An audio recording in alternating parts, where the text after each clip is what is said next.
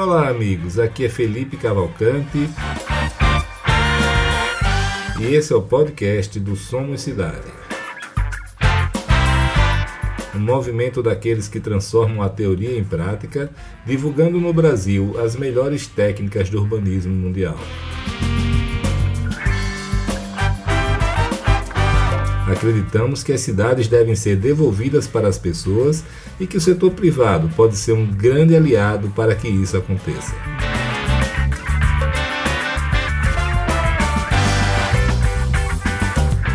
A grande diferença do movimento Somos Cidade para os diversos outros movimentos e iniciativas em favor das cidades é que as empresas participantes saem do campo das ideias e teorias para a prática, aplicando no mundo real as melhores técnicas do urbanismo mundial.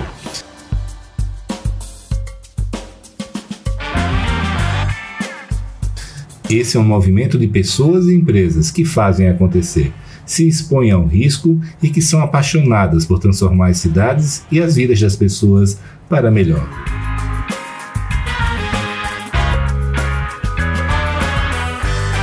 Ainda não somos tudo o que defendemos e queremos ser, mas estabelecer o objetivo e iniciar o caminho nos levará lá.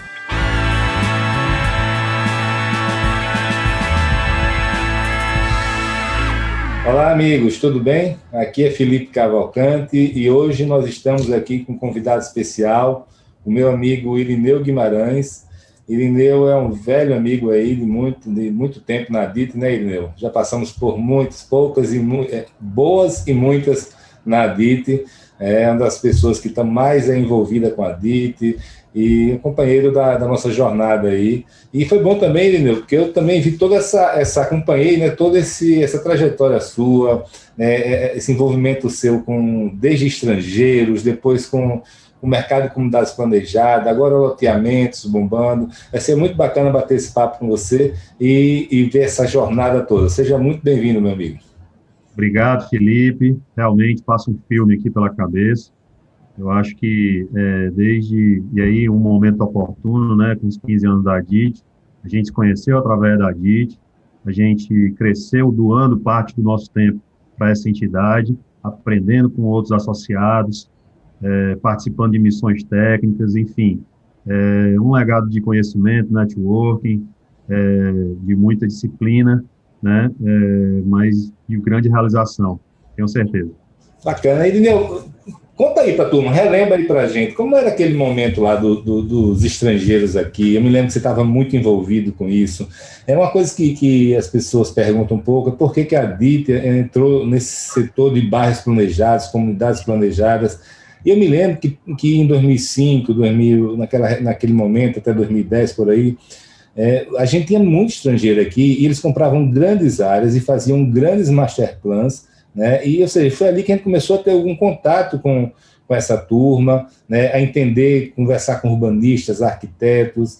É, como é que foi sua entrada nisso? Como foi sua relação com aquela turma? Como foi aquele momento e como você se inseriu nele?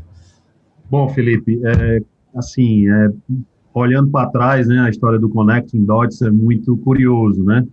O que o Irineu, há 15 anos atrás, com menos de 30 anos, com 29, 30 anos, o que eu tinha, é, eu era um tinha uma veia empreendedora e comecei a observar o movimento, exatamente o movimento desses grupos estrangeiros aqui no Ceará, em busca de terrenos para fazer desenvolvimentos de empreendimentos turísticos imobiliários, de resorts, etc. É, eu já era um apaixonado pelo mercado imobiliário, tinha alguma coisa dentro de mim que, que me fazia é, querer conhecer mais e me dedicar mais. É, é a gente já tinha uma empresa, a BLD foi fundada em 2002, né? É, a gente já tinha uma empresa que a gente fazia o desenvolvimento de alguns projetos de segunda residência. É, a gente tinha uma interação muito forte com pequenos grupos estrangeiros, né? Ficava difícil até mensurar naquele momento, que eram tantos, né? Chegava falando espanhol, já estava com o governador, com menos espera a mídia já soltava alguma notícia de algum investimento. O Ceará tinha 18 projetos anunciados naquele momento. Então, é uma coisa de louco. E, assim, acho que uma atitude acertada foi: é, eu procurei é, é, dedicar algum tempo a alguma entidade. Na, no momento, a ADIT estava aflorando, né? Começou com o movimento do Nordeste Invest, depois criou a ADIT Nordeste, depois transformou a ADIT Brasil, e todo esse processo, né, de, de maturação da entidade, de absorção de outros mercados, né, correlatos, multipropriedade, a parte jurídica, a parte de loteamentos e comunidades planejadas, isso mostra que foi uma adaptação inteligente da entidade. É, a gente acompanhou tudo isso, acaba a gente interagindo com outros empreendedores também, aprendendo a escutar, a ouvir, a é, comparar os erros, os acertos, a entender a diversidade é, de atuação regional, né? O Brasil é muito grande, a forma de atuar no Sudeste é diferente de atuar no Norte, que é diferente de atuar no Nordeste os potenciais, né? A forma de tropicalizar os empreendimentos que a gente visita fora, né, nas missões técnicas, como a gente pôde ver no México, na República Dominicana, várias vezes nos Estados Unidos, em Portugal, a forma de apresentar isso para possíveis investidores, fundos de investimento. Então, toda essa educação é, que a DIT é, foi fazendo, eu trago isso para minha jornada pessoal. Eu tanto construí bons bons relacionamentos profissionais, a exemplo da Nova Urbanismo, da Cipasa, assim como eu construí grandes amizades. Então, foi uma relação despretensiosa, eu confesso, é, é, de doação também, de muita entrega, de, muita, de muitas reuniões que a gente fez, é, de ter acompanhado as investidas que a gente fez enquanto ADIT é, em funções executivas bem-sucedidas, não, bem, não tão bem-sucedidas. Isso tudo gera uma, uma experiência, né, que a gente traz agora com a gente. Isso, com certeza, mitigou muitos riscos e possibilitou que a gente conseguisse, finalmente, é, tirar do papel alguns empreendimentos, tê-los de forma é, bem sucedida, reconhecida nacionalmente e com grandes perspectivas de parcerias ainda, é, de novos negócios. É, o Brasil não é fácil, não é para amadores, mas é possível. Né? Eu acredito, hoje a gente tem uma atuação ainda em segunda residência, mas muito forte em loteamentos. Eu acredito que o mercado de loteamentos é um mercado regional, eu acho que ele, ele se fortalece na construção de alianças, de parcerias. É, é uma atividade que exige capital intensivo, não tem jeito. Então, assim, a gente que empreende no norte, no nordeste, a gente não pode é, cortar o, o elo com o mercado financeiro que está em São Paulo, não tem jeito. Né? A gente tem que saber dialogar com esses players, vamos dizer, não é fácil. É, acho também que tanto nós, é, empreendedores, quanto as entidades, como a ADIT, como a Elo, é, a gente também tem é, forçado a esses é, atores, né, principalmente do mercado financeiro, a pensar em produtos voltados para esse nicho de mercado.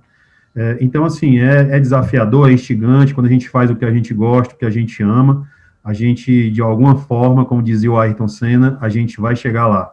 Né? A gente não sabe como, mas a gente chega lá, com transparência, com ética, com amor, com determinação. E eu acho que nessa jornada, a parte mais difícil, a parte das pessoas, né? Quando você começa a ver é, o seu negócio ganhando forma, é, hoje é, é, uma é uma uma dúvida, né? Querer crescer o negócio ou não querer crescer o negócio, é ser alfaiataria ou ser em maior escala. Eu acho que esse é uma, é uma reflexão que eu já deixo aí para os nossos nossos ouvintes aí. É, eu acho que é, essa é uma das, das principais questões que eu colocaria. É, eu tenho uma opinião hoje, um viés para, se for crescer, crescer inorganicamente. Crescer organicamente é algo que é muito é, penoso hoje, né? Pela questão das pessoas, da mentalidade, dos desafios políticos, econômicos, ambientais, socioambientais, são muitos, muitos fatores que interferem é, num desenvolvimento que a gente costuma dizer que é de médio e longo prazo, para não dizer longo e longuíssimo, né? desenvolvimento de loteamentos, de resorts, comunidades planejadas, é, é, ele se assemelha à incorporação tradicional em alguns momentos, mas, na via de regra é bem diferente, né? é, então tem ciclos maiores e muitas vezes mexe com muita legislação, com muita parte é, frágil do ponto de vista ambiental, jurídico, e são desafios, assim, é, bem grandes. Irineu, fala um pouquinho mais dessa questão aí da, da expansão, né? Eu acho que é, é, uma, é uma questão que todas as empresas, o mundo todo, tem sempre essa dúvida, né? É o, se vai crescer mais, se vai pisar no acelerador, se vai aproveitar os bons momentos para crescer mais rápido, né? se não, se tem outras pessoas que querem ficar pequeno mesmo, lançando pouco todo ano, né? ali bem perto mesmo aí do, do chão de fábrica. É, como é que está como é que tá você nesse momento aí? Você falou aí que, que orgânico, orgânico. Explica melhor para a gente quais são as dúvidas, né? E, e, e, também quais são os caminhos que, que podem ser seguidos. É, a gente aqui é, a gente tem é, refletido um pouco, tem escutado alguns alguns gurus, né? Alguns mentores também, pessoas que já têm mais experiência eu tenho a sorte de participar também de alguns, algumas ações, alguns movimentos. Vou dar aqui também o Somos Cidade, foi uma iniciativa aí da MET, é, que você também é, capitaneia aí. É, a gente escuta muito, né? A gente tem a oportunidade de estar ao lado de pessoas que já, de alguma forma, é, passaram por isso há um tempo atrás, né? Empresas como a Cipasa, como a Escopel, como a Dama. Eu dialogo com altos, altos executivos dessas empresas é, mas, assim, o que a, o consenso também contratei uma consultoria é, local aqui para nos auxiliar nesse processo, não só de, de organização, de gestão, mas de, de, também de prever, tentar buscar prever o crescimento. Esse crescimento ele tem que ser pensado, planejado, mas, via de regra, a gente tem sido um pouco resistente ao crescimento orgânico. A gente, depois de um certo reconhecimento local, a gente tem sido muito assediado para, por exemplo, empreender em outros estados, a gente tem evitado empreender em outros estados, a gente tem uma concentração local no Ceará. É, o único projeto que a gente tem fora do Ceará é um projeto que a gente tem em Belém, na região metropolitana de Belém, que é bastante desafiador, mas lá a gente atua no, no modelo de master developer, não de empreendedor. Acho que esse é um modelo é, mais é, digamos, mais ortodoxo, acho que é mais pé no chão, mas, obviamente, é, às vezes, mesmo tendo atuação local, é, a gente se vê muitas vezes assediados por ideias, né, por, por áreas que têm um potencial de absorção de empreendimentos maiores. A gente sabe que é, existe uma técnica de desenvolvimento e em todas as técnicas que eu vi, o negócio principal é a valorização do land bank remanescente. Então, isso é, nos puxa para buscar áreas um pouco maiores. É, a gente sabe que consegue viabilizar loteamentos em áreas a partir de 200 mil metros quadrados, mas hoje a BLD busca áreas a partir de 500 mil metros quadrados e tendo como ideal áreas a partir de um milhão de metros quadrados. Isso nos dá uma, uma uma performance de desenvolvimento e nos dá a chance também de poder é, é, se beneficiar um pouco das técnicas que a gente implanta, né, principalmente das técnicas ligadas às comunidades planejadas, que é o que eu acredito. A gente só atua em, em áreas que a gente imagine que possa promover a melhoria de, pra, de vida das pessoas e, e, que mexa e que mude é, é, a dinâmica da cidade, né? É, a gente evita é, a tese de criar um novo endereço, de criar é, uma, uma, nova centralidade, a gente busca vazios urbanos, busca integrar e aumentar a dinâmica da cidade, do ponto de vista de ter uma cidade mais criativa, uma cidade mais inclusiva. Eu acho que é isso que, que é o modelo é, que a gente acredita. É, e com base nisso, é, o crescimento está sempre ali, né? É, nos rondando. Isso exige musculatura, capacidade financeira, isso exige dialogar com fundos de investimento, com families office. É, é, um, é um mercado que ainda é novo, as experiências que a gente viu, poucas delas é, foram é, bem sucedidas e foram longevas, né? A gente sabe que normalmente quando um fundo entra, ele, ele quer enxergar já a saída. e o empreendedor e o town founder, né, ele não pode enxergar a saída, ele tem que cada vez mais buscar estar é, tá na gestão, estar tá na equipe é, é, é, da associação, muitas vezes, a gente tem que regrar, a gente não pode depender é, da eficiência ou da ineficiência do gestor público, a gente, para desenvolver esses locais com qualidade urbanística, com segurança, com é, regramentos de uso, com uma relação boa entre os membros da comunidade. Infelizmente, tem que ser com regramento próprio, não dá para depender do, da prefeitura, do governo.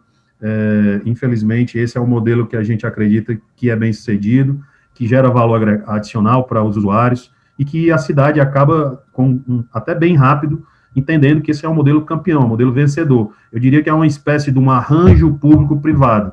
Não chega a ser uma PPP, mas é uma forma de que a sociedade encontrou de se organizar minimamente para ter legitimidade, para atuar dentro de um determinado território da cidade. Eu acho que esse é o, é o, é o modelo vencedor.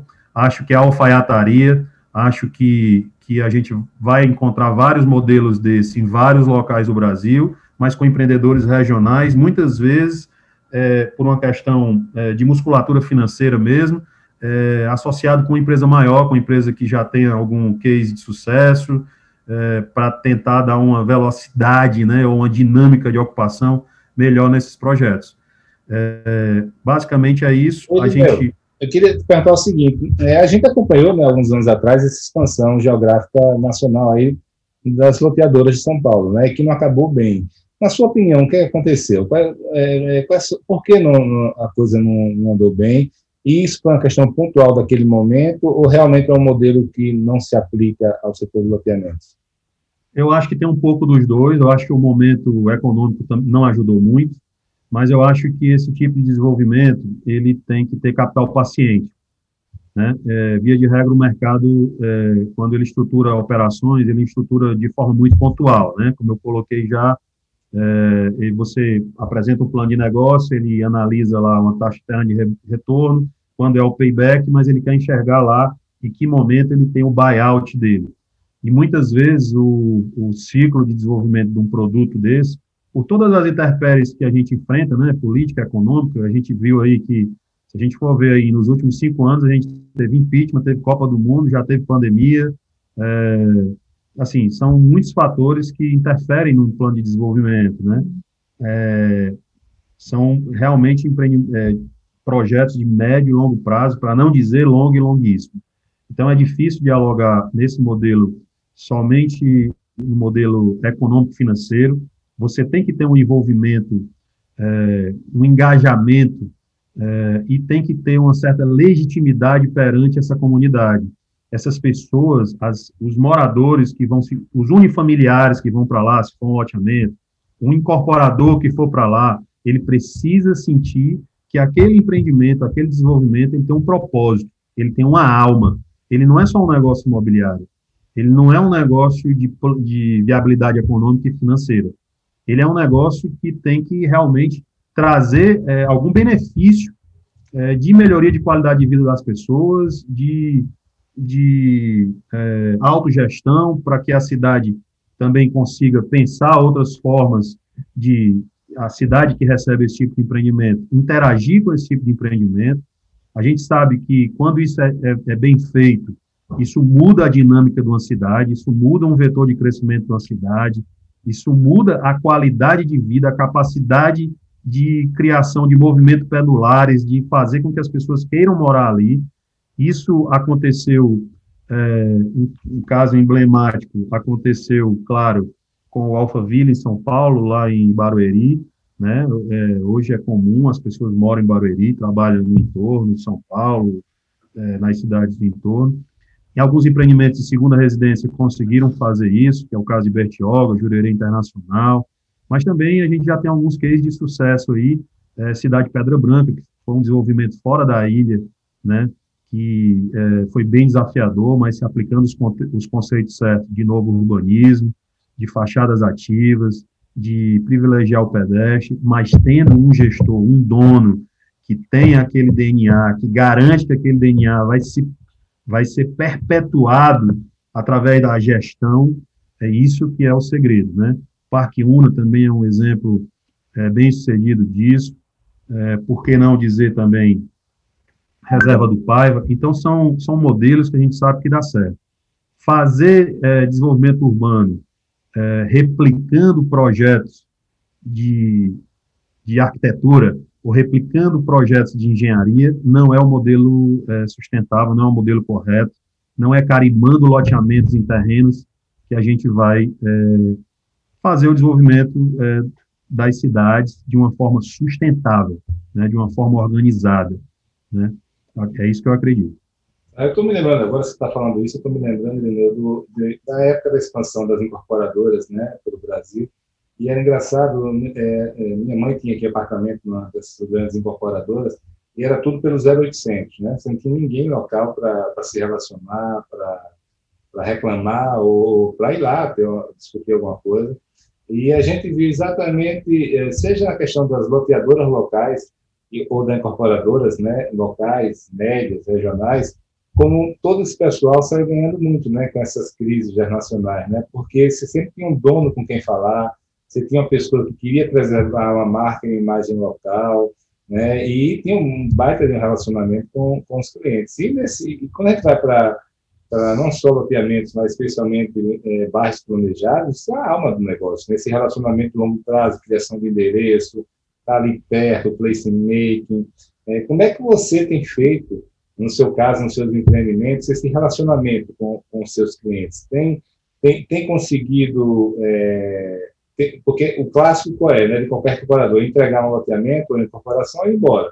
Né? Na barra planejada você já não consegue isso. No seu caso, como é que você está conduzindo?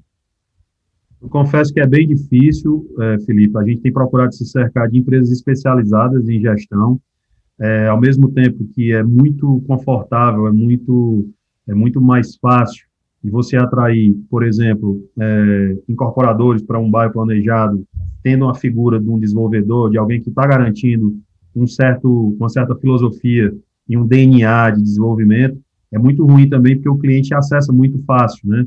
Muitas vezes o próprio cliente ele compra é, uma unidade, é, quer seja um lote, uma unidade imobiliária pronta, uma unidade comercial, um empreendimento desse, e ela não entende bem como é que é a dinâmica de funcionamento. Não é uma relação comercial é, pura e simples, é uma, é uma relação de interdependência, é uma relação que é importante, se você quer morar num determinado local, você ter alguma conveniência ali também.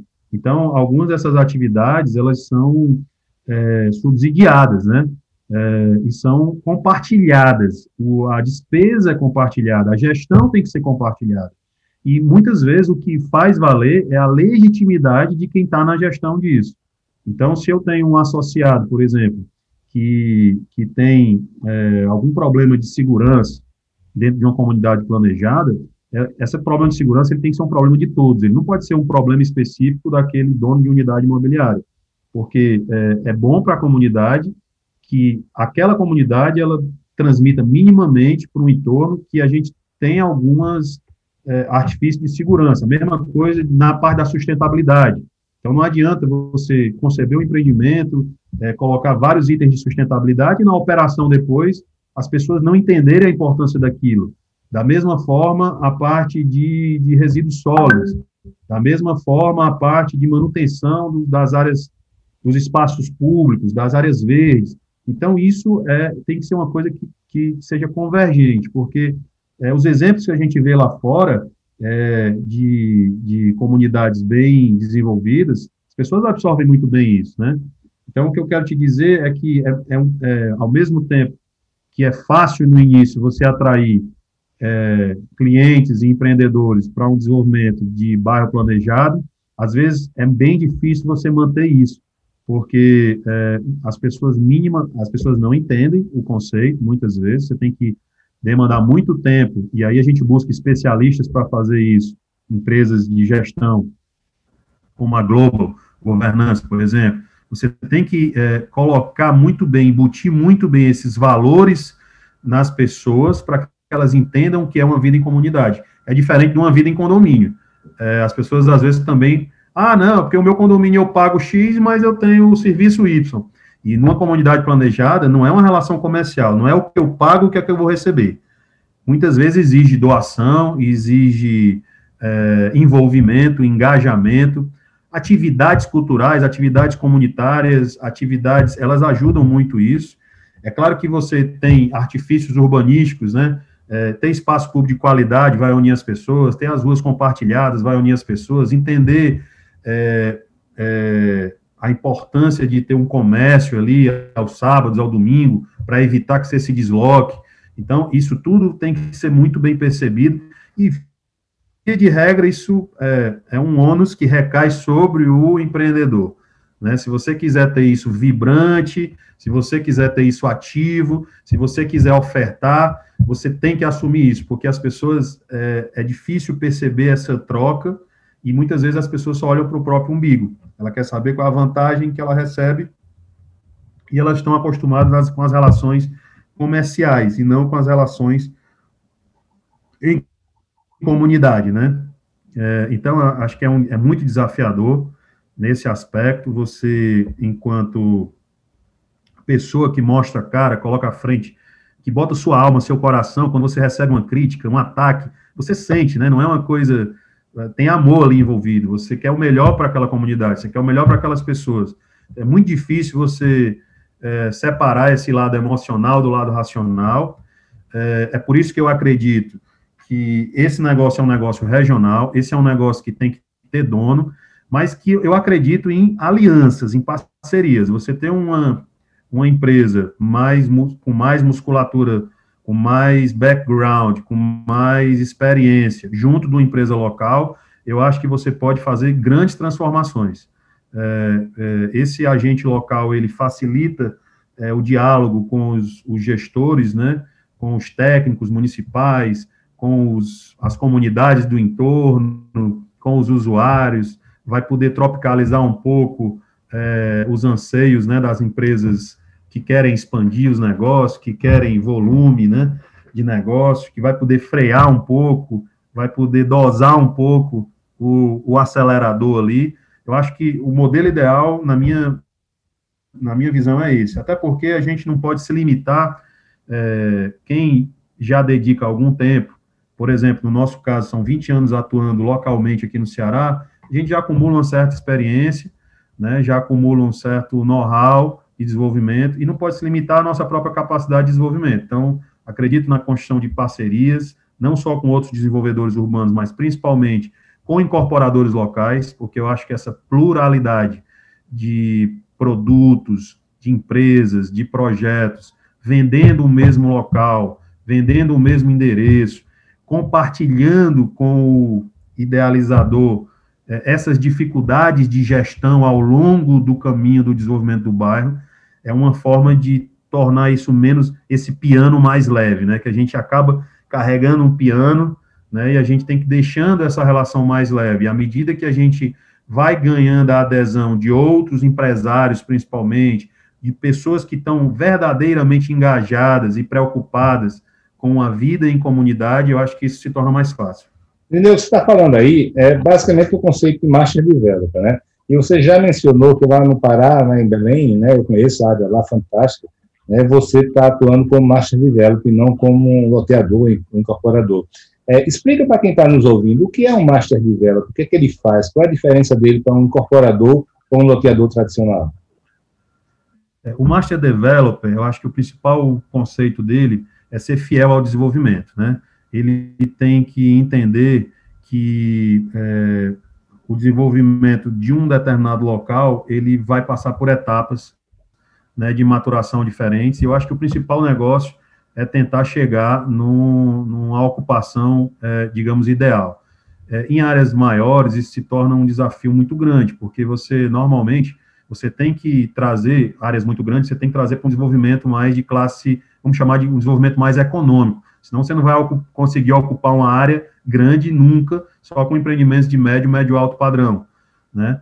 É, mas é uma, é uma maneira é, fácil para o Marcha Develop iniciar, é com o loteamento, né? O loteamento, ele dá alguma dimensão, né? Ele traz alguma ocupação, traz alguma viabilidade econômica, É muito difícil você fazer placemaking também, é, bancando isso, sem ter, vem aquela história, né? Que aqui vem primeiro, o ovo ou a galinha. Cadê a demanda para suportar determinadas ofertas aqui? Então, a gente sabe que tem algumas técnicas de, de placemaking muito é, já bem testadas, né? Muito bom trazer uma universidade para dentro de um empreendimento, trazer uma escola, é, trazer um shopping, né? Isso catalisa o processo de ocupação, mas está cada vez mais difícil hoje no Brasil se encontrar áreas que tenham é, que tenham é, maturidade para receber esse tipo de empreendimento, né? Então você tem que ter um processo criativo maior, né?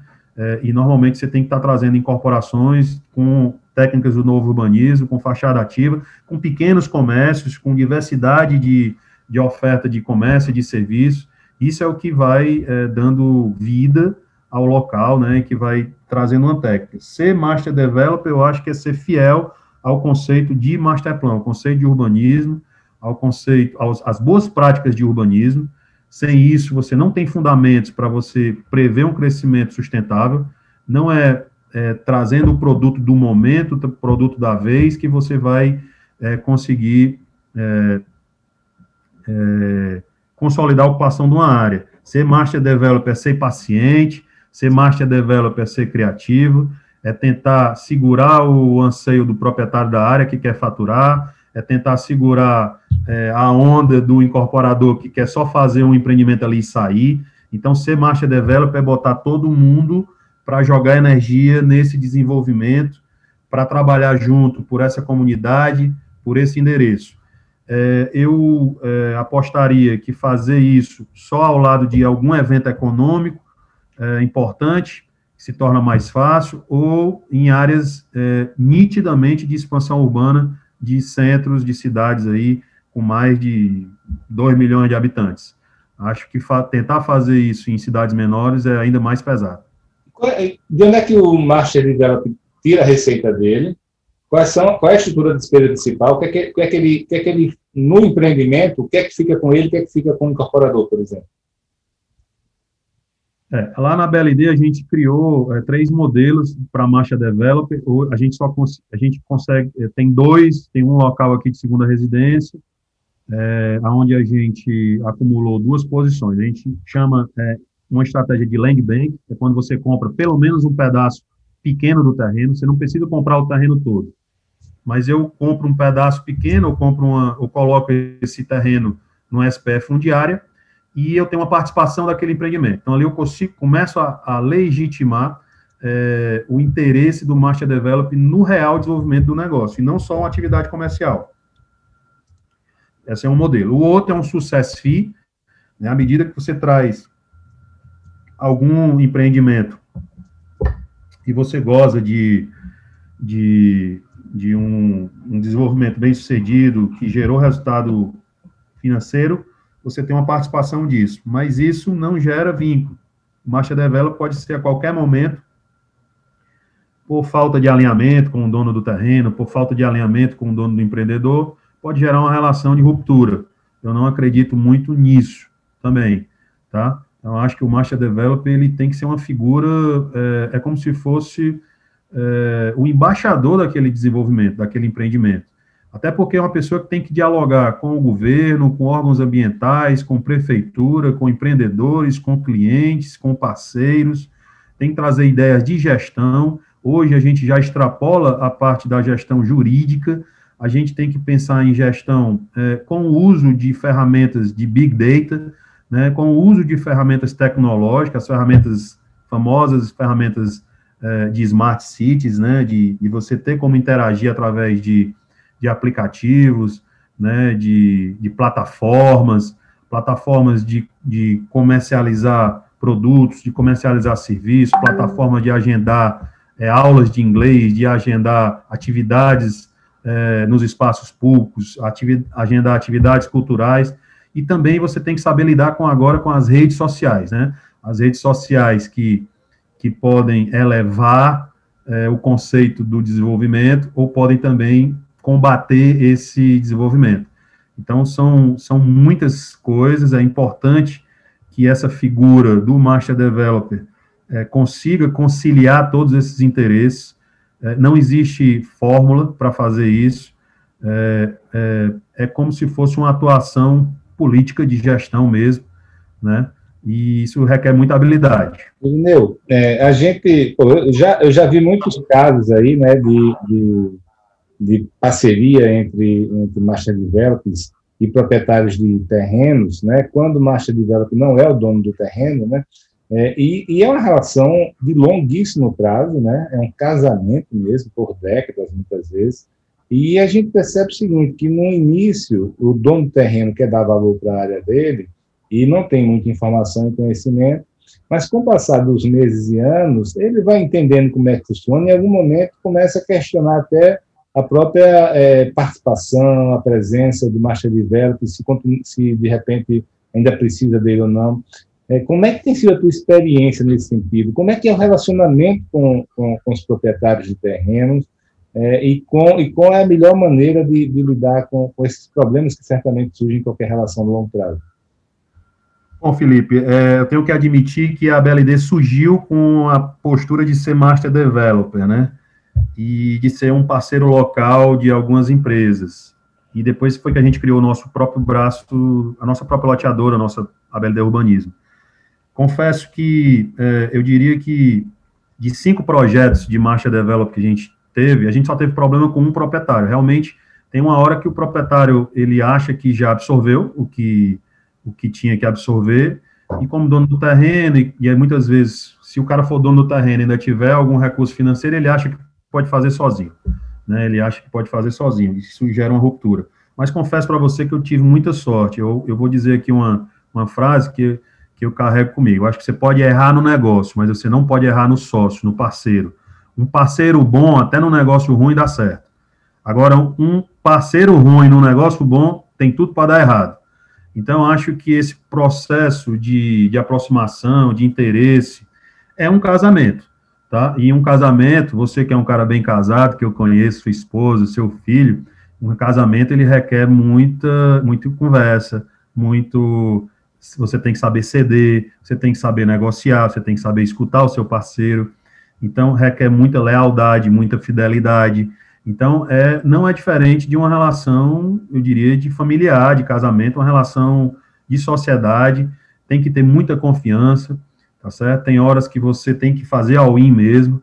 Tem horas que você tem que suportar o erro, não só o erro do dono do terreno, o Marcha Developer tem tem que absorver, como às vezes o dono do terreno também, às vezes a gente dá uma, um tiro que não, não sai como esperado. Então, eu acho que é uma relação de troca, é uma relação de doação, de interesse, de muita resiliência, tá certo? É saber que ainda bem que eu tenho esse parceiro terrenista, eu não precisei comprar o terreno, ainda bem que eu tenho esse parceiro desenvolvedor, que é o cara que fica tomando avião, fazendo live, indo para evento, botando a cara em seminário, indo para missão técnica, construindo networking para mim. Se você não entender o valor que cada um desses, desse ator traz para você, a relação não pode prosperar. Né? Então, assim, tem que ser uma relação de, de valorização. É, tem alguns casais que eu conheço que o marido é uma. A mulher é uma águia trabalhando e o cara fica dentro de casa. Alguém tem que ficar dentro de casa, alguém tem que cuidar dos filhos, alguém tem que cuidar da família, alguém tem que ter o lado. É, o lado espiritual mais mais evoluído, né? E essa, essa complementação é que faz é, o sucesso das relações. Numa relação de negócio, desenvolvimento de bairro, de comunidade planejada, onde tem um marcha developer, se não houver esse entendimento, essa valorização e, é, e, o empoderamento do marcha developer, essa relação ela não pode prosperar. Não é uma, uma relação de troca, não é o dono do terreno achar ah, vou colocar esse cara aqui dois anos, vou aprender, depois eu tiro ele e vice-versa. Não pode ser o marcha developer, pô, vou pegar esse terrenista aqui, depois eu dou um jeito aqui de comprar a parte dele, de arranjar um fundo para comprar. Essa relação, se não for muito bem conversada, que é uma relação de médio e longo prazo, que a gente está junto para o que der e vier, que a gente vai dar as mãos, a gente vai procurar é, é, se suportar né, nas diversas fases do desenvolvimento, ela não pode dar certo. Eu, queria voltar agora para um, um, assunto que você tocou umas três vezes aí no nosso bate-papo lá no começo, e que é o relacionamento com investidores, com fundos de investimento, né? É, a gente tem vários casos de sucesso, alguns de fracasso também aí pelo Brasil, É, e a gente, eu me lembro da gente conversando há um ano atrás, no começo da, da pandemia, né? Naquele momento, a gente trocando ideia e, e o mercado ainda com taxas bem, bem elevadas, né, pra, especialmente para loteamentos, que o problema de loteamentos é que ele não tem funding que, que a incorporação tem, né, que, que é SFI, SFH. É, como é que tem sido sua relação com essa turma? Você mesmo falou aí né, que, que é, é, o mercado financeiro está em São Paulo, tem o resto do Brasil todo. A gente lembra muito bem, né, quando, quando a gente começou a DIP, que, que ninguém aqui da nossa turma no Nordeste e depois no resto do Brasil sabia se relacionar com o mercado financeiro. Né? O pessoal mostrava uma foto, uma fachada do prédio, é, mostrava uma foto na praia, quando, na verdade, a linguagem que o mercado financeiro usa é outra. Né? E, e como, é, como é que você é, tem, tem se relacionado com eles? O que, é que você acha que é necessário para as incorporadoras fazerem negócios com eles? E como é que está também a adaptação deles a nós, a, aos incorporadores e loteadores médios do resto do Brasil. Eles estão se adaptando com novos produtos, estão se flexibilizando. É, me fala aí qual é a tua opinião. Felipe, eu diria que esse é um processo ainda que está em desenvolvimento. Eu acho que ninguém encontrou ainda esse, esse modelo ideal. Acho que o mercado financeiro já, já já se moldou muito, já entendeu muito, mas o grande problema, por ser um negócio de médio e longo prazo, o mercado financeiro ele não consegue precificar um, um, retorno de 10 anos, de 8 anos, tem muito risco envolvido. Então, isso reflete muito nas taxas. Você vê que hoje você está com a Selic a 2%, mas você não consegue fazer uma operação de dívida, de antecipação de recebíveis, com, dois dígitos, com menos de dois dígitos. Né? Por quê? Porque o mercado não acredita que isso vai perdurar por muito tempo. Então, a instabilidade é muito grande. Né? É, a, o, o, o, risco que é carregado é muito grande. É, diferente de outros países, né, onde você tem a questão econômica mais controlada, né, é, menos volátil, isso fica mais fácil de você planejar, é uma, é uma alternativa até de você alocar recursos de uma forma segura, porque eu acredito que alocar recursos em imóveis, em imóveis que você pode retomar ou seja, você tem garantia real, é uma boa alternativa, né, diante da, da, da volatilidade. Por outro lado, a gente tem um mercado financeiro ainda incipiente aqui, as pessoas agora que estão acostumadas é, se, se familiarizando com bolsa, né, é, tem muitas empresas que estão buscando fazer IPO também, né, é, é uma relação também nova, tem outras alternativas aí, mas eu diria que o mercado financeiro, via de regra, só, só enxerga loteamento para operação de dívida, de antecipação de recebíveis, de securitização. Algumas, algumas operações de financiamento à produção, elas são, são operações de dívida também. Ele toma um risco ali durante dois anos de obra, depois já quer atrelar alguma, alguma outra, é, algum upside de, de, de retomada de, de recebível, né? Eles dizem que é financiamento da produção, mas acaba não sendo, não tem ninguém entrando em equity. E eu acredito que a melhor relação para loteamento, comunidade planejada, desenvolvimento urbano, é a relação mesmo é, entre empreendedor, terrenista e possíveis é, empreendedores, que aí sim você tem recursos, né, é, é de financiamento à produção já existente, de, do plano empresário, isso vai dando, embora não seja numa velocidade ideal, mas vai dando alguma injeção de recursos para que você vá fazendo é, os seus investimentos na, no, no, processo de desenvolvimento urbano, e eu não acredito também que isso aconteça sem ter um, um dentro do plano de negócios, é, uma exposição de capital, eu diria, considerável, é, pelo, pela minha experiência, normalmente de 15% a 20% do total a ser investido é algo que tem que estar ali já previsto para ser é, desembolsado aí nos primeiros dois, três anos né? Você precisa criar um endereço, você precisa dizer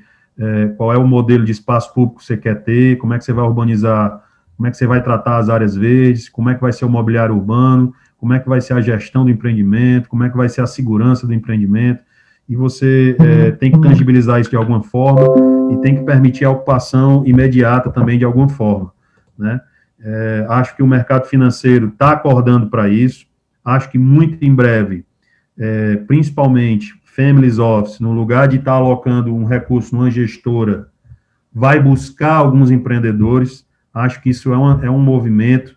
Acho que é, esse, esse movimento vai ser natural, porque é, as, as cidades então, cada, a parte da incorporação tradicional está cada vez mais escasso, você ter negócios com volumes é, que justifiquem a alocação de recursos.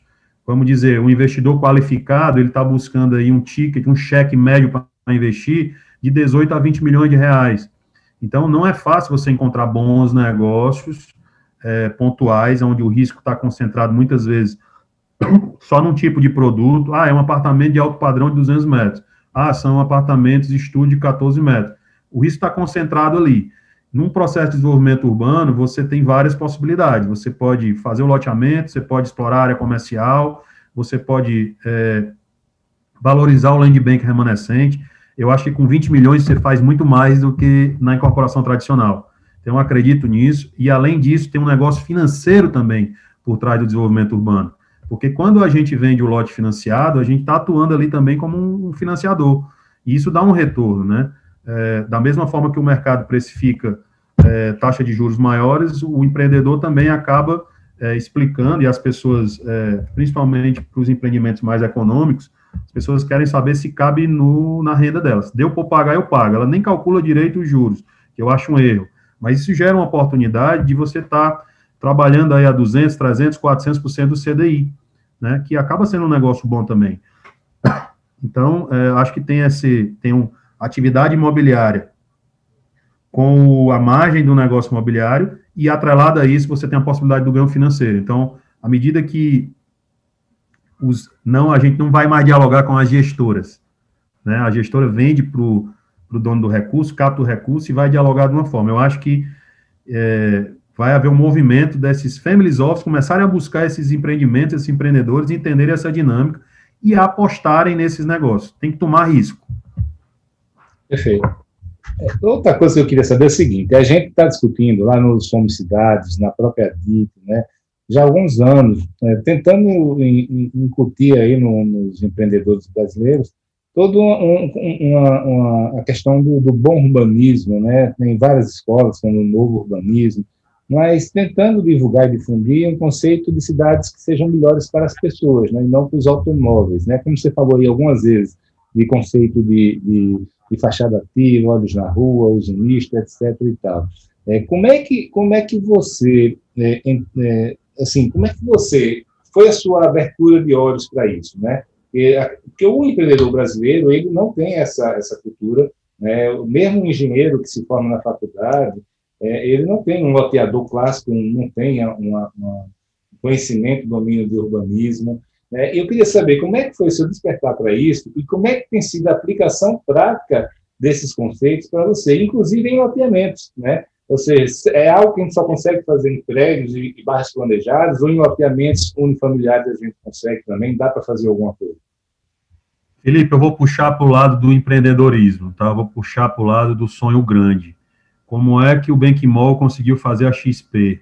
Como é que o Sucupira conseguiu, junto com o, os sócios dele lá, fazerem é, aquisições aí no varejo? Tem que ter um sonho grande por trás disso, tem que ter pessoas e empresas que queiram fazer acontecer, que queiram se expor ao risco, que são apaixonadas por transformar as cidades e as vidas da pessoa. Se não for isso, eu não acredito certo? É como se fossem loucos mesmo, né? Loucos, apaixonados, obstinados. Não tem outra maneira.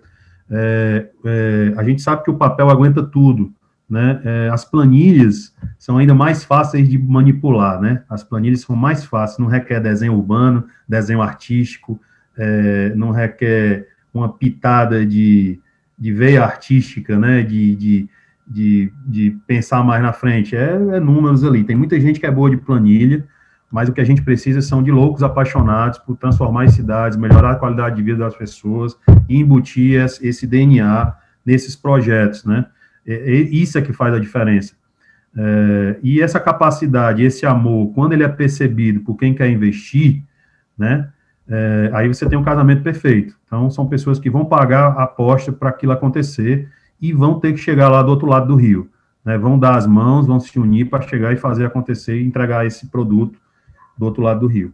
É, confesso que é, não é fácil, né? O mercado financeiro, como eu coloquei, pensa de uma forma diferente, e é exatamente por isso que eu repito que vai haver uma aproximação dos donos do capital com os empreendedores muito em breve. Irineu, é, você tem um, um, existe uma, uma, um objetivo muito grande aí por parte de alguns conceitos que a gente estuda de, de ter cidades mais abertas, sem muros, né, sem, sem empreendimentos fechados. Então, de um lado, a academia fala sobre, muito sobre isso, é uma coisa até normal de ser feita no exterior, né, quando você tem índices de segurança é, muito elevados. Aqui no Brasil, o mercado, quando eu falo mercado, não são empreendedores, são as pessoas, né, os consumidores, eles querem empreendimentos fechados, com segurança, né, e, existe essa guerra o tempo todo. Né. É, você é, encontrou na sua caminhada alguma maneira de, de atender a demanda do mercado por roteamento fechado, mas também aplicar algum conceito de urbanismo que, que permita é, é, uma vivacidade das cidades maiores? É, Felipe, é, um, é mais um desafio, né? É, essa, é, o foco tem que ser o bem-estar, né, e a qualidade de vida das pessoas. E a questão da segurança, ela é muito forte, né? É, uma pessoa quando toma uma decisão de querer morar, principalmente agora, é, aflorou muito a questão da pandemia, né? As pessoas querem estar em contato com a natureza, querem ter qualidade de vida, mas também querem ter segurança. Mas, claro, existem é, maneiras da gente trabalhar esses artifícios urbanísticos, né? Urbanisticamente, você pode fazer acessos, né, onde você possa controlar esses acessos, muito embora o empreendimento não seja fechado. É, mas eu diria que a questão da segurança é uma questão é, que é uma conjugação entre, é, entre normas de uso, entre procedimentos, mas os locais que são vibrantes, que são ativos, que tem pessoas nas ruas, via de regra, eles são locais que transmitem a sensação de segurança, né? Não só os locais que tem câmera, que tem é, acesso por biometria, ou que tem drones, ou que tem rondas, mas principalmente aqueles que as pessoas se conhecem, aqueles que as pessoas se respeitam, aqueles que as pessoas trafegam, né? Isso pode parecer um pouco de utopia, de filosofia, mas é exatamente isso que a gente tem que fazer. A gente tem que mudar a mentalidade da sociedade é, e de, desses atores, né, no sentido de, de adotar essas melhores práticas de desenvolvimento urbano que a gente tem visto aí ao longo do mundo, né?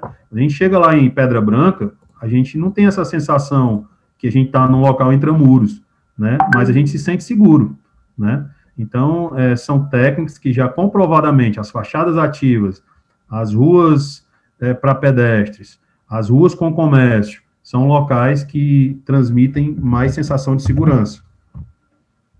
Agora, você falou em alguns empreendimentos de sucesso, né, como Pedra Branca, que é uma grande referência para a gente hoje, citou vários outros aí, mas o seu também, né? O seu foi reconhecido ano passado, cara, como, como prêmio Master em São Paulo, né?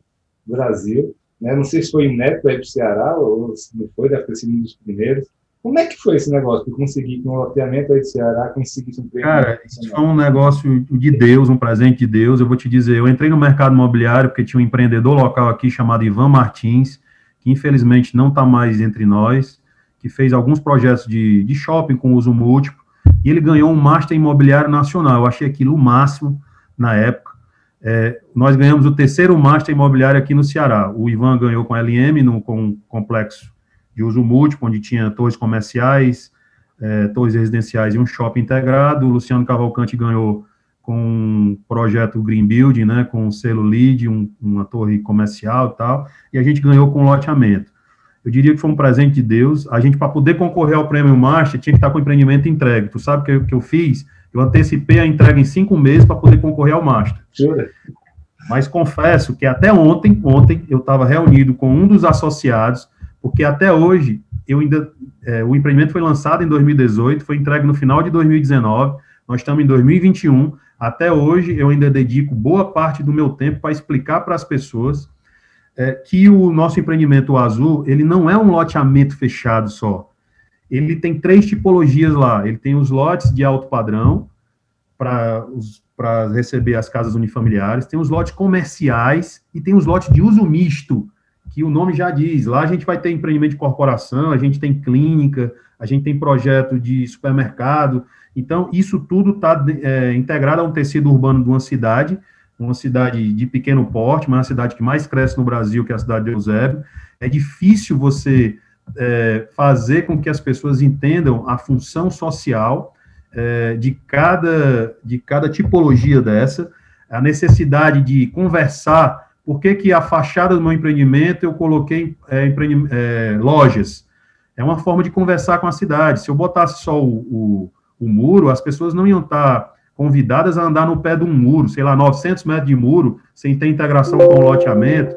Então, assim, tem algumas técnicas que até hoje eu confesso que elas não são é, facilmente absorvidas, nem por quem já comprou, quem já está começando a morar lá, e quem já tem loja funcionando lá. A gente, lá, para ter ideia, a gente tem agência bancária, tem pet shop, tem pizzaria funcionando, tem livraria, tem é, é, fast food, tem loja de colchões, então, assim, é um negócio que os outros empreendimentos, os, os empreendimentos mais chancelados, né? Vou falar aqui dos alfavilles, muitos deles não têm o que a gente já tem lá. É, e é importante é, isso para a dinâmica da cidade e para quem mora dentro do empreendimento também. Como é que vai ser é, o regramento desse uso, né? A parte de saneamento, de resíduos sólidos, como é que é o comprometimento desses, dessas três tipologias? Quando a gente atuou lá no solo natural, como é que a gente quer dar a questão da sustentabilidade para esse local? Como é que a gente vai, vai atuar como conceito de floresta urbana que a gente quis trazer lá, com, trazendo o Benedito Abud para fazer o paisagismo em todo o loteamento, não só na parte é, do loteamento fechado, não só na parte das casas, entendeu? Por que, que isso é importante? Porque é importante ter árvore própria para atrair pássaro, árvore própria para repelir inseto, árvore é, ou forrações para ativar os catalisadores. Então, assim, você essa dinâmica é muito difícil, passa por uma gestão através da associação, passa por uma legitimidade, um reconhecimento da municipalidade também, do gestor público, para valorizar isso. Mas o que eu posso dizer, meu amigo, é que isso muito nos orgulha. A gente está promovendo a verdadeira transformação urbana lá no centro dessa cidade, do Eusébio, com dois empreendimentos, o Azul, que foi vencedor do Prêmio Master Imobiliário em 2020, o Vert, que está em obras, né? São empreendimentos que conversam com a cidade e quem tiver curiosidade pode acessar aí o nosso site, azulcondominiolago.com.br, vertnatureza.com.br e procurar entender um pouquinho mais disso também. Guineu, o mercado, ele consegue perceber a diferença pra, do bom urbanismo para os produtos normais? É, eu vejo muita dificuldade de corretores e clientes de você estar tá lançando um bairro planejado, um loteamento, um, técnicas maravilhosas como essa que você citou aí no seu empreendimento, mas na maioria das vezes eu percebo que eles, eles não, não conseguem enxergar, valorizar na época do lançamento, nas obras. Só depois de algum tempo, já a coisa rodando, funcionando, é que eles começam a vivenciar e entender melhor. Essa minha impressão. É, é, você concorda com ela ou não? Ou, na, ou você consegue transmitir para o mercado é, algum diferencial e eles, obviamente, pagam por isso? Bom, a gente também teve um trabalho aí diferente. Eu, eu concordo com você, via de regra, as pessoas não percebem isso, mas o que foi que a BLD fez? Ela trabalhou fortemente com o dono do terreno e nós vendemos esse conceito de forma tal que nós mesmos empreendemos a, a, boa, a, o que o mercado normalmente não aposta, as áreas comerciais. A gente mesmo lançou lá. A gente trouxe a primeira agência do Santander para a região. Foi uma atitude nossa. Se a gente não tivesse tomado essa atitude, o negócio jamais tinha saído. Então, a gente não esperou para o que o mercado fosse. A gente apostou, a gente colocou lá é, é, as técnicas e capital também para tomar esse risco, né?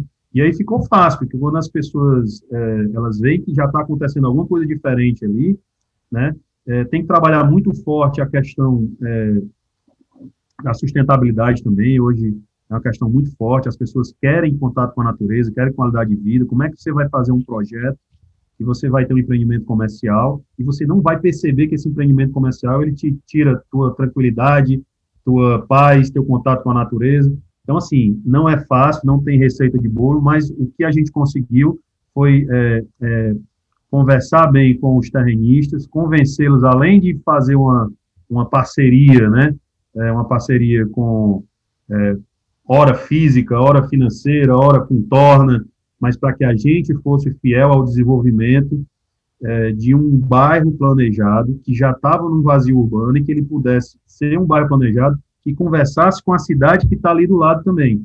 Eu, eu vou te confessar uma coisa aqui, não vou dizer o nome, vou preservar, um cara que eu gosto muito, mas tem um colega nosso que estava numa missão técnica e disse, ó, oh, lá vai ter o walkability. Aí o cara, tu vai ter walkability lá? Aí deu uma risada. Pô, vamos ter. Porque, é, assim, o que a gente precisava era ter maneiras, e não só que o nosso empreendimento é, é, desse a, a autossolução para quem fosse morar lá, mas para que eu estimulasse o morador que, numa distância caminhável, ele também pudesse se abastecer na cidade que já estava lá do lado, entendeu? Que em 200, 300, 400 metros ele pudesse encontrar é, as primeiras necessidades dele bem atendidas. Né? E foi isso que a gente fez, e eu acho que a gente está é, bem é, colhendo os frutos disso.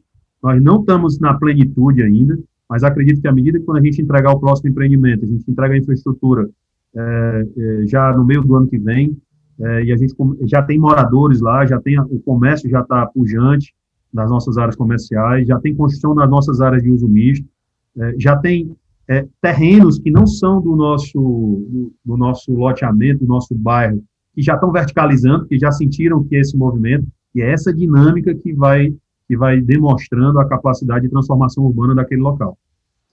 Entendeu? Você falou lá no, no meio da nossa conversa também sobre as mídias sociais, né? Esse fenômeno que, que pode tanto levar um conceito de empreendimento como atacá-lo. E com, é, a gente tem visto cada vez mais né, o fenômeno dos NIMBs aqui no Brasil também. Para quem não sabe, NIMBs é, é um acrônimo para Not in My Backyard, que é não no meu quintal. É, e são pessoas que não querem empreendimento naquela localização, seja por questões ideológicas, seja porque pode causar algum impacto ou percepção né, de impacto negativo na vida das pessoas. É, e você, é, você, como é que você tem lidado com essa questão das mídias sociais, né? Não só por bem e pelo mal, mas quando as pessoas também é, é são contra o empreendimento, é, como é que tem sido a sua estratégia para lidar com esse tipo de pessoa? Bom, Felipe, a estratégia número um é ser fiel ao nosso princípio, né? É a gente acreditar que realmente, quando a gente vai atuar em algum local, a gente tem que deixar algum legado para a cidade, para a melhoria da cidade para as pessoas. A gente, se a gente não acreditar nisso, também não faz sentido. Segunda coisa é se cercar de pessoas, né, de uma equipe que consiga contornar as objeções, né? Confesso que juridicamente já tem grandes nomes no Brasil que fazem que fazem isso de forma é, eficiente, né? É, tecnicamente também, mas confesso que no campo das redes sociais ainda é um campo que pouca gente domina, né, dialogar, até porque é, você acaba lidando com fake news, né, é, muitas vezes um vídeo bem produzido, com imagens de arquivo, é, sensacionalista, ele traz a comoção, ele engaja pessoas que, que não, não estariam engajadas no empreendimento é, outrora, né, 10, 15 anos atrás. Hoje a rede social acaba dando mais visibilidade, as pessoas, todo mundo hoje opina, né? Todo mundo pode entrar no, no Instagram e todo mundo pode é, criticar, todo mundo pode entrar no Twitter e falar o que quer, né? É, então, assim, está tudo muito, muito aflorado, né? É, mas eu diria que, eu acho que, é, do lado do empreendedor, eu acho que se a gente tiver convencido que realmente aquela intervenção, aquele projeto, ele vai trazer um benefício para as pessoas que vão morar lá, trazer um benefício para a cidade, ele pode ser um exemplo de transformação urbana, ele pode ser um projeto sustentável, ele pode ser sustentável não só do ponto de vista ambiental, mas econômico e social. Até porque quando a gente atua em áreas urbanas consolidadas, a gente tem que entender que é, muitas vezes é, é, a, a, gente está a gente tá numa cidade, né? E qual é a cidade que a gente quer, né? As cidades são organismos vivos, dinâmicos, né? É, eles, eles, esses, essas oportunidades econômicas e sociais, elas não podem ser negligenciadas, porque se a gente perde uma oportunidade de embutir uma verdade, uma, uma melhoria, né? É, trazendo uma ativação econômica, trazendo, e via de regra, quem faz isso de forma privada é o loteador, é o empreendedor, né? Quem é que investe em, em pavimentação, em água, esgoto, em elétrica, né? É, eu não tenho visto aí muitas cidades com capacidade de investimento, de espaço público de qualidade, de, de praças, de equipamentos públicos, de como você vai urbanizar isso, como você vai conectar o ambiente construído com o ambiente natural. Então, quem faz isso é o empreendedor, é a, é a iniciativa privada, é a interação entre o projeto e o meio ambiente, entre o projeto e a economia, entre o projeto e a sociedade. Então, é, acredito que é, esse campo das redes sociais é o maior desafio, porque tem muita gente que se promove, né? Hoje o, a, existe uma polarização muito grande, né, de tudo isso, né? É, tem, tem é igual a partido político e a time de futebol, né? É o, eu sou preto e eu sou vermelho, então eu não me misturo. É difícil conciliar isso. Tem sempre o aspecto da legislação. A gente tem uma uma gestão de regra, gestão urbana passa por vereadores que muitas vezes não têm formação no urbanismo, não têm conhecimento técnico, só olham os interesses pontuais e imediatos e construir uma cidade, uma cidade dinâmica, uma cidade vibrante, uma cidade inclusiva, uma cidade participativa, uma cidade que se torne um destino, é, porque assim, eu sempre gosto de comparar um projeto, uma cidade, eu gosto de dizer o seguinte, para onde é que você gosta de viajar? Você viaja normalmente para cidades que são vibrantes, para cidades que dão sensação de segurança, para cidades que têm uma diversidade. Né? Que cidade que a gente quer construir? Aqui em Fortaleza, em Maceió, lá em Recife, lá em Salvador, lá no Rio de Janeiro, em São Paulo? Que tipo de cidade a gente quer construir? Entendeu? É esse tipo de cidade, as cidades que sejam desejadas para que outras pessoas do mundo quisessem vir morar aqui. Então, é, a gente, por exemplo, aqui no Ceará, a gente tem uma oportunidade de é, eu tenho um sonho grande de defender esse projeto aí, sei lá, num fórum mundial de sustentabilidade. Mas é preciso que as pessoas, que os atores, que os técnicos, que, e, e que a, as, as redes sociais absorvam isso de uma forma é, é, inteligente, né? Que absorvam aquilo não como uma, um, um, um preciosismo de alguém que quer empreender, e é muito fácil você dizer hoje, eu acho que é um dos maiores insultos é, nesse Brasil, é, quando você diz que é empresário, você não pode dizer que, que, que, tem que fazer um empreendimento que tem que ter lucro. E na área imobiliária, o pessoal diz que é especulação imobiliária. É, eu acho que especulação imobiliária é uma coisa totalmente diferente de desenvolvimento imobiliário, integração de, de projetos das pessoas com a natureza, de preservação do meio ambiente. E quando você embute nesses projetos esse DNA de gestão, de respeito à natureza, de desenvolvimento sustentável, de desenvolvimento econômico e social, isso é o maior legado que você pode deixar para uma cidade e para um local. Muito bem, meu amigo. Falou bonito e fechou com chave de ouro, hein? Bacana, cara, bom demais. Você quer dar algum, algum recado final para a turma que está ouvindo a gente? O recado que eu queria dar era um recado para para as pessoas jovens, né, para as pessoas criativas, para as pessoas que, que têm vontade de fazer acontecer, de fazer mudar, que não desistam disso, que lutem, não se entreguem. É muito fácil se entregar. Vão aparecer muitos obstáculos, vão aparecer muitos haters, vão aparecer muitas fake news, mas com fé, com obstinação, acreditando naquilo que você faz, no bem, na qualidade de vida, só assim que a gente consegue construir alguma coisa. Ser fiel ao seu princípio, ser resiliente, acreditar e fazer acontecer. E o que eu posso dizer é que tudo isso, isso que você está dizendo, você fez na sua vida, que eu acompanhei de perto. Parabéns, meu amigo, pela trajetória aí. Fazer, e eu sei que vai ter muito fruto para colher ainda, tá? não tenho a menor dúvida disso. Um grande abraço, Irineu. Obrigado, Felipe, pela oportunidade, desejo sucesso, obrigado a todos que nos ouviram até aqui.